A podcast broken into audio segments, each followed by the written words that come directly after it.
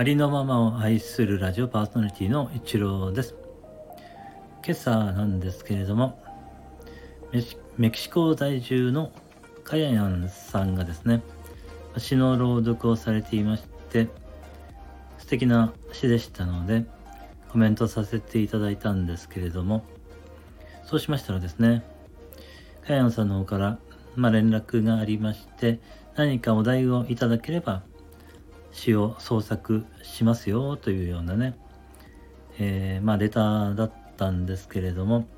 そしてその時ですね、私は他の人の配信で、ペイフォワードっていう言葉がですね、すごく気になっていましたので、それをですね、早速、まあ、ペイフォワードで、えー、何かね、詩を創作していただけますかというふうにお願いしましたらですね、素敵な詩をあっという間にですね、本当に1時間か2時間ぐらいの間に、そのぐらいの時間で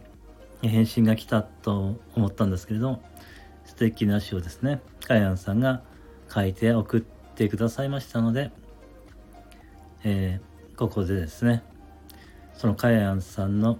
詩の朗読をさせていただこうと思いました。よろしくお願いいたします。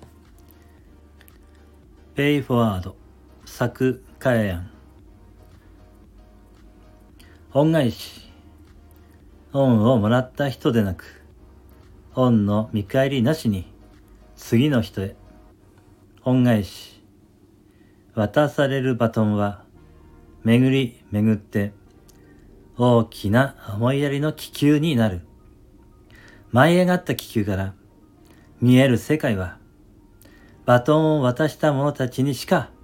見えないパラダイスなのさ。さあ始めよう。見えない世界を見たいもの。この指とまれ。